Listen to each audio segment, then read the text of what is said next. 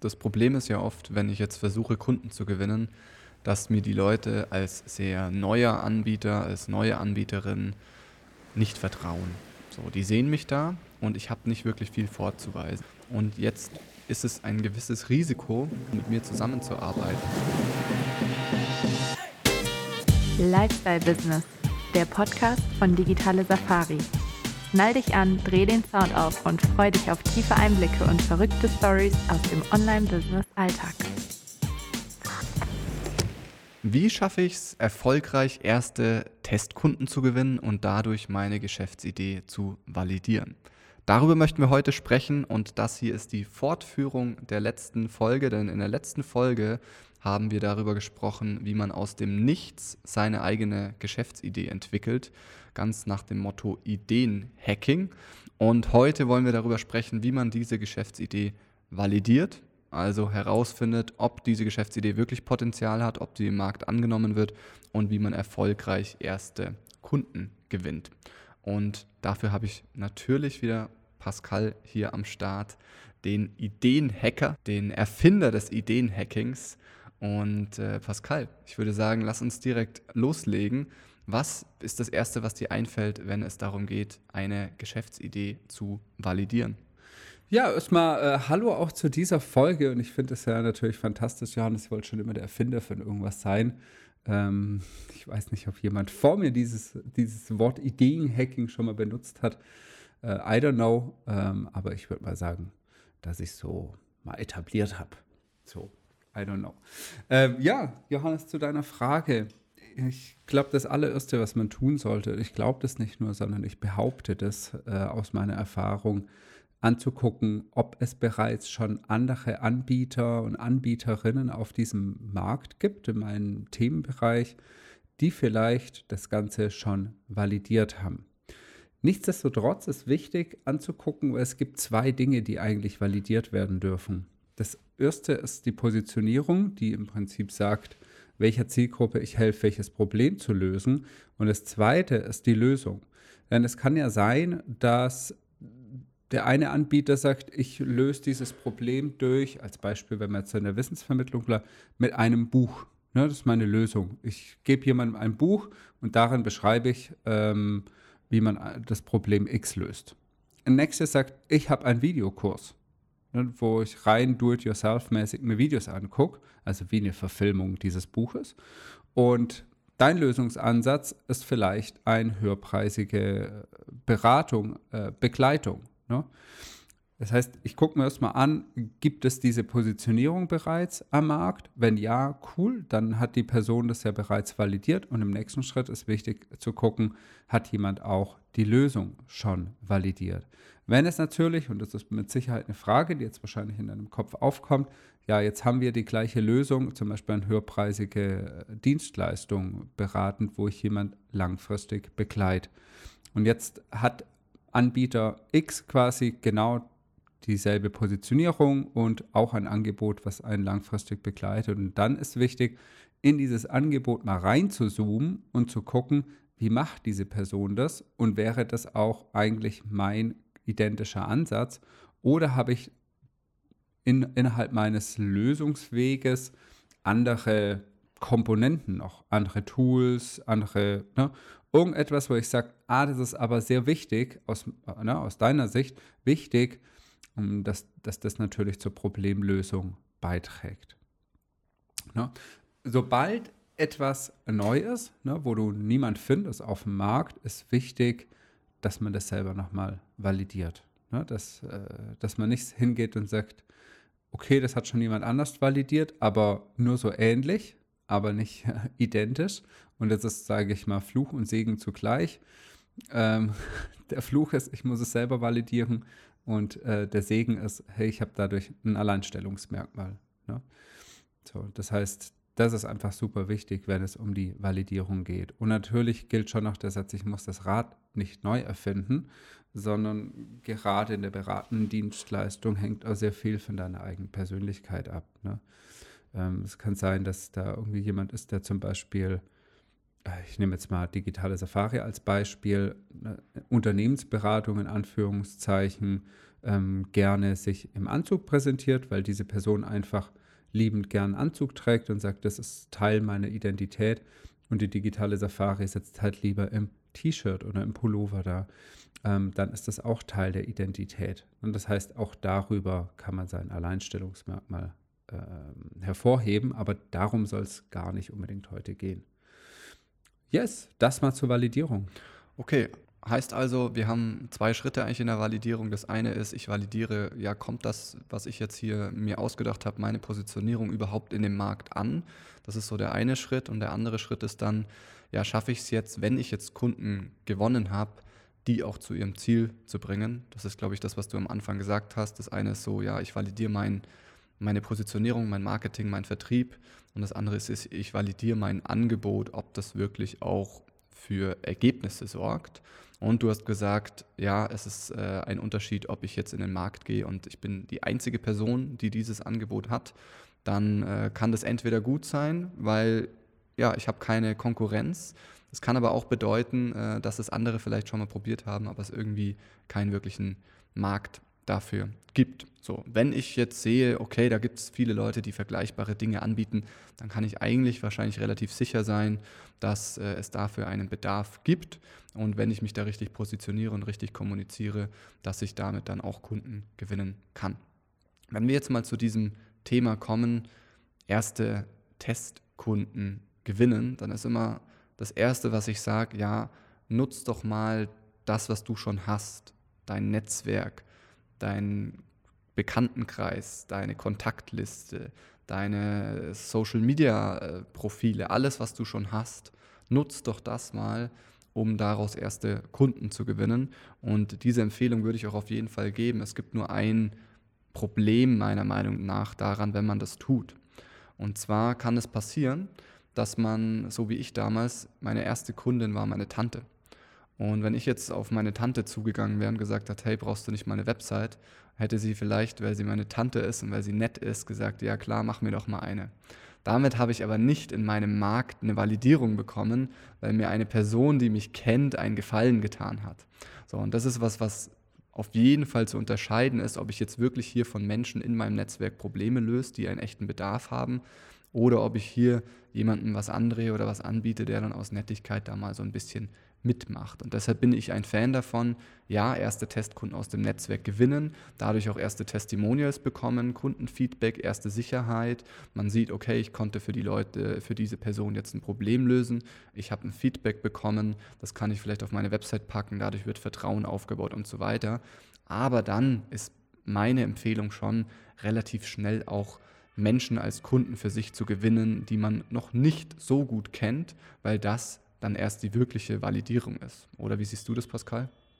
Absolut, genau. Also sicherlich ähm, ist es schön, den Freundes- und Bekanntenkreis irgendwie mit, mit einfließen zu lassen, würde ich aber nicht als, wie soll ich sagen, als die wahnsinnig vertrauensvolle Validierung ansehen, sondern interessant wird es eigentlich, wenn es Leute sind, ja, die ich vielleicht kenne aus meinem Netzwerk, die jetzt aber nicht wie du es mit deiner Tante angesprochen hattest, so den Eindruck vermitteln, ich tue dir jetzt einen Gefallen, ne? sondern man wirklich merkt, ah, hey, das ist schon eine Person, die hat da Bock drauf. Man nennt das Ganze den sogenannten Proof of Concept. Da gibt es ganze äh, Prozessabhandlungen, wie man so einen sogenannten POC macht, so ein Proof of Concept. Ähm, das heißt, ich habe mein Angebot, gehe auf die Zielgruppe zu und teste das Ganze was in meiner Zeit im Konzern war das eigentlich gang und gäbe, dass man ein neues Produkt über einen Proof of Concept quasi validiert hat. Und das ist, hat eigentlich immer dieselbe Abfolge gehabt. Man hat geguckt, welche Zielgruppe, welches Problem, das ist unsere Lösung dafür und hat das, den, das Telefon in, Hand, in die Hand genommen oder die Tastatur, hat E-Mails geschrieben, hat Anrufe tätigt, um mindestens drei Menschen oder in dem Fall drei Unternehmen äh, für diesen Proof of Concept zu gewinnen. Und interessanterweise ähm, hat man Daten für erstmal nichts verlangt, außer Zeit, Kooperation und ein Testimonial. Und das fand ich äh, damals schon eigentlich ein schöner Weg, äh, wie man auf Leute zugeht. Das heißt, das kann aber auch, sage ich mal, heute über Social Media zum Beispiel funktionieren, sei das LinkedIn oder Facebook oder Instagram, wo man jemand anschreibt und sagt, ich habe ähm, für dieses Problem Lösung X entwickelt und bin auf der Suche nach jemandem, der mich dabei unterstützt, diesen Proof of Concept einmal zu validieren. Das heißt, ich bin auf der Suche nach Testkunden. Dafür kann man zum Beispiel sagen, dass man dafür nichts verlangt äh, in Form von Geld, aber einfach von Zeit, von Feedback und einem Testimonial. Ne? So, das wäre zum Beispiel ein schöner Weg. Das, das Problem ist ja oft, wenn ich jetzt versuche, Kunden zu gewinnen, dass mir die Leute als sehr neuer Anbieter, als neue Anbieterin nicht vertrauen. So, die sehen mich da und ich habe nicht wirklich viel vorzuweisen. Ich habe nicht wirklich viel Erfahrung. Ich habe nicht wirklich einen Beweis für meine Expertise. Ich habe keine anderen Kunden, die gut über mich sprechen. Und jetzt ist es ein gewisses Risiko, mir jetzt zu vertrauen und mit mir zusammenzuarbeiten. So, das ist vollkommen logisch. Ihr wollt auch nicht mit jemandem arbeiten, der noch nie gezeigt hat, dass er das wirklich kann. So, und um dieses Risiko zu nehmen, macht man genau das, was du gerade gesagt hast, Pascal. Man geht in Vorleistung, man beweist, man liefert den Beweis, dass man Lösungen liefert, bevor man dann Geld dafür nimmt und äh, damit die, die andere Person ähm, in ein Risiko geht, das sich deutlich minimiert hat. Nämlich ich bezahle Geld für etwas, wo ich den Proof habe, dass mir das zumindest schon mal eine Lösung geliefert hat. Ich nenne mal ein Beispiel. Ähm, ich habe immer mal wieder bekomme ich Nachrichten, zum Beispiel von äh, einem Copywriter, habe ich eine Nachricht bekommen und der hat gesagt, hey Johannes, ähm, ich habe eure Werbeanzeigen gesehen, ich finde das mega cool, aber ähm, ich habe noch ein paar coole Ideen und ich mache den Vorschlag, ich schreibe einfach mal kostenlos einen Werbetext für dich und dann kannst du den ausliefern und wenn mein Werbetext gegen eure Werbetexte gewinnt und bessere Ergebnisse bringt, dann würde ich mich freuen, wenn sich daraus eine Zusammenarbeit ergibt und ich noch weitere Texte und Copywriting für euch machen kann. Fand ich eigentlich etwas, wo man nicht nur wirklich Nein sagen kann. Ich glaube, ich hatte trotzdem Nein gesagt, weil ich da in dem Moment äh, gerade keine Zeit dafür hatte. Aber ähm, ja, so kann ich in Vorleistung gehen. Und das kann ich nicht nur beim Thema Copywriting machen, das kann ich ähm, im Dienstleistungsbereich bei, bei verschiedenen Dingen tun. Weiß ich nicht, nehmen wir an, ich bin äh, Webdesigner. Ich kann jemandem einfach mal eine kostenlose Website-Analyse anbieten oder ein paar, äh, ja, einfach zeigen, was, was Optimierungsmöglichkeiten wären.